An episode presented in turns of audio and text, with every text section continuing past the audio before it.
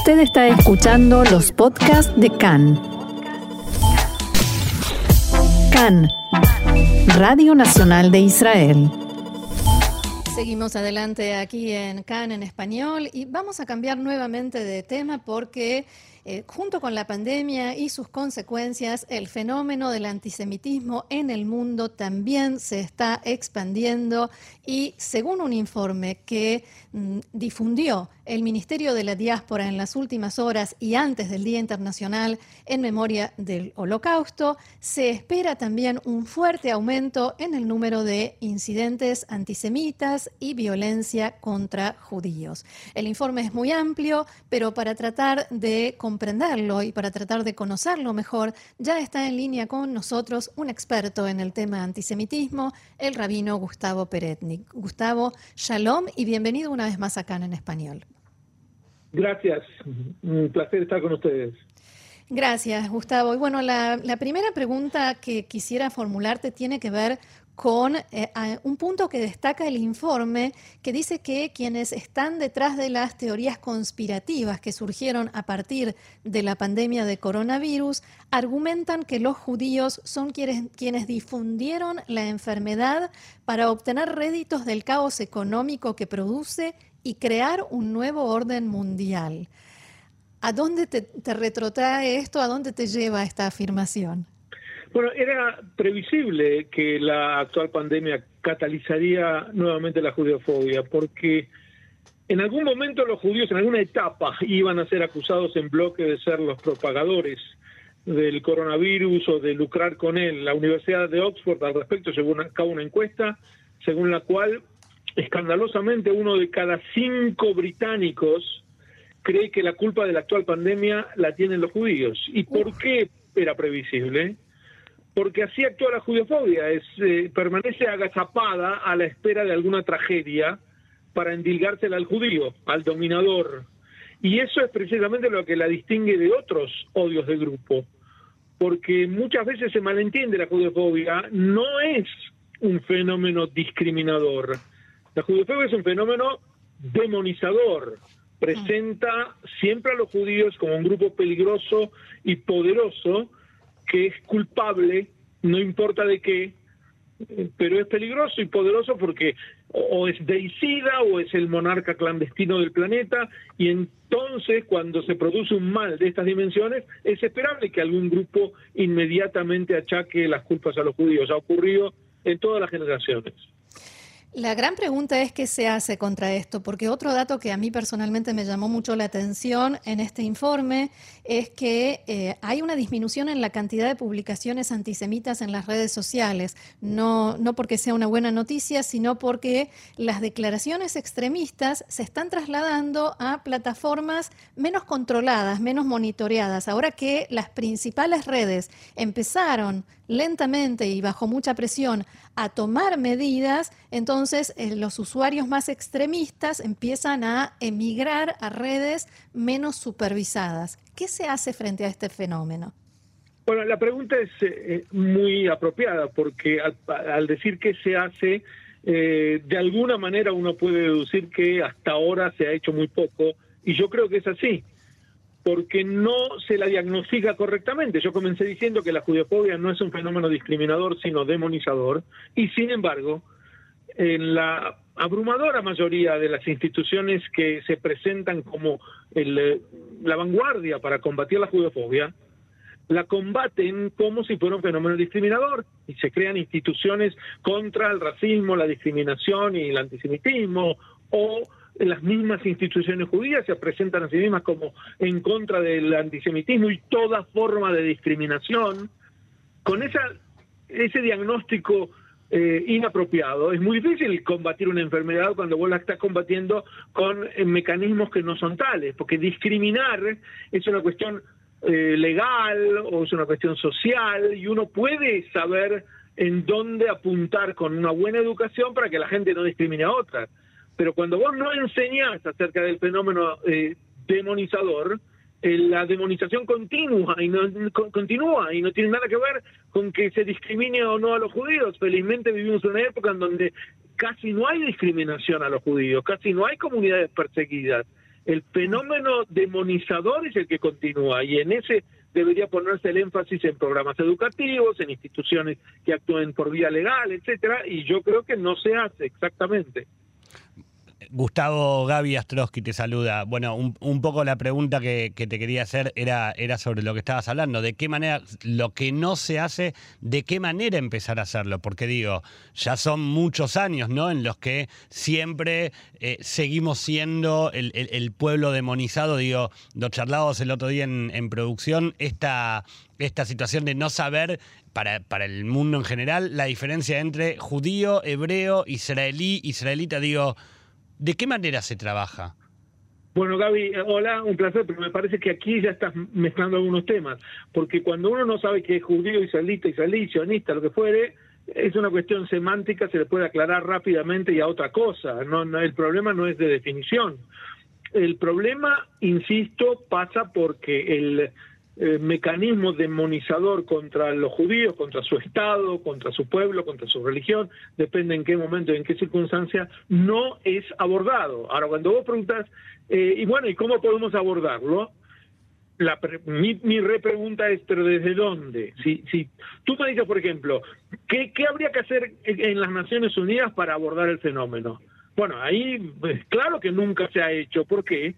Porque pertenecen a las Naciones Unidas organismos que permanentemente demonizan al judío. Si las Naciones Unidas tuvieran una política antijudiofóbica, no le permitirían a ninguna organización expresarse en términos demonizadores.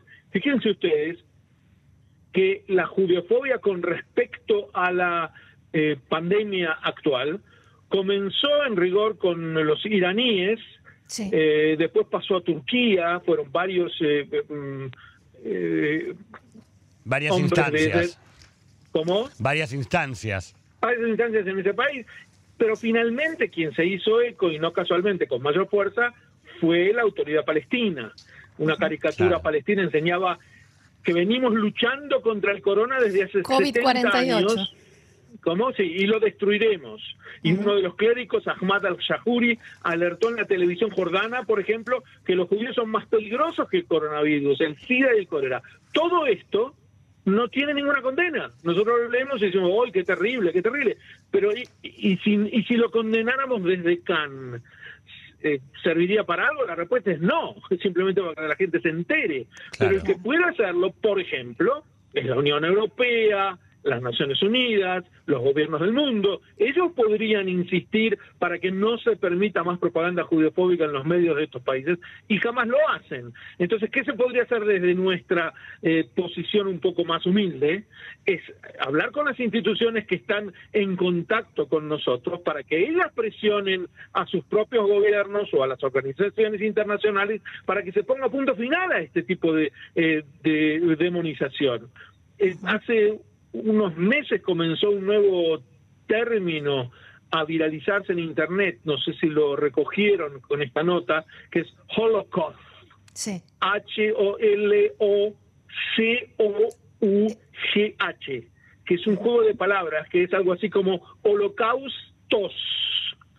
Y bajo esa palabra breja de holocaustos, tos de holocausto, islamistas y nazis unidos transmiten el mensaje de que si uno tiene, descubre que tiene, como ellos lo llaman, el bicho, habría que abrazar y pasárselo a todos los judíos, porque va a ser la manera de desentendernos de ellos, de, de, liberarnos de ellos. Es una exhortación al genocidio por contagio. Todo esto ocurre bajo eh, organizaciones que lo permiten, eh, imanes que lo fomentan, gobiernos que lo amparan, la autoridad palestina que lo difunde. Y que, lo financian en muchos casos. ¿Cómo? Y que lo financian en muchos casos. Absolutamente. Yo creo que uno de los objetivos fundamentales debería ser la Unión Europea, porque ya que tocas el tema de la financiación, son ellos la, fundamental fuente de financiación de la autoridad palestina y pueden seguir financiando proyectos humanitarios pero por lo menos bajo la estrictísima condición de que el dinero de, la persona que paga impuestos en Europa no vaya a fomentar la judeofobia. Y de hecho es lo que está haciendo, es lo que están creando. Ni que hablar de su enamoramiento con el gobierno de Irán. Eh, en la Unión Europea hay un permanente discurso de que hoy qué terrible, qué extremista que este gobierno dirá, pero en los hechos son ellos los que permanentemente avalan, priorizando sus propios intereses comerciales el gobierno de Irán. Son ellos los que quisieron firmar un acuerdo con Irán para dejarle arsenal nuclear con una facilidad asombrosa. Cuando finalmente Estados Unidos asumió el acuerdo es porque ya había sido corregido muchas veces. El acuerdo con Irán que quería firmar la Unión Europea básicamente permitía que Irán tuviera armas nucleares muy pronto y como a ellos no le va a afectar porque las armas nucleares están dirigidas contra Israel. A nosotros, claro. Claro, entonces la, la pregunta de qué podemos hacer. Nosotros tres en la radio no podemos hacer absolutamente nada pero podemos concentrarnos, focalizarnos en quién sí puede hacer para exigírselo. Eh, y en general, cuando uno trata eh, de la judeofobia, lo que espera es que el otro condene. No, no hace falta condenar. Si tú estás financiando a alguien, por favor no lo condene, deja de financiarlo. Es mucho más eficaz y va a ser mucho más eh, satisfactorio para aquellos que sufrimos el ataque judeofóbico. Mucho más eficaz y menos hipócrita, me permito agregar. Gustavo, eh, Hablabas de diferencias semánticas y todo lo que estás explicando me da la, pauta de que no es simplemente un motivo semántico el que te lleva a usar el término judeofobia y no antisemitismo. Y la pregunta es, eh, ¿qué opinás de la campaña que se está haciendo para que los diversos gobiernos acepten la definición de antisemitismo? La definición. Eh, a pesar de que hay algunos algunas partes de la definición con las que no concuerdo, sí e, e, es un comienzo mm, fantástico. Eh, por lo tanto, la, el hecho de que se adopte una y otra vez la definición de antisemitismo, eh, que comenzó precisamente en Suecia y tiene una historia bastante eh, singular, me parece sumamente positivo. Si todo el mundo la aceptara, eh, para nosotros sería un paso muy adelante porque incluye como eh, formas de la judiofobia la demonización de Israel, no hay que hablar que la negación de, la Shoah y muchos aspectos que a veces eh, se contrabandean como si no fueran efectivamente judeofóbicos. Con respecto al término, yo no corrijo a nadie que use antisemitismo, pero me parece que confunde más de lo que aclara, porque no hay semitas en el mundo y porque jamás hubo antisemitas, personas en contra de los semitas no hubo en ninguna época. Seguir llamando antisemitas permite que en algún en alguna etapa alguien salga con el juego de palabras de cómo voy a ser yo semita si soy antisemita. Eh, lo, lo, usó Gaddafi, lo usó eh, eh, Jafes del padre del actual presidente sirio, varios líderes árabes eh, insistían en cómo yo voy a ser incluso una, una parlamentaria israelí, ni, ni más ni menos, hace unos meses en la Knesset dijo, nosotros no podemos seguir insistiendo en que somos el único pueblo semita, que somos las únicas víctimas del antisemitismo, lo que es, eh, hay más errores que palabras en esta definición, porque el antisemitismo no tiene nada que ver con los semitas, el antisemitismo es el ataque a los judíos, así está definido en el diccionario. Seguir llamando al ataque contra los judíos antisemitismo, a mi juicio, confunde más.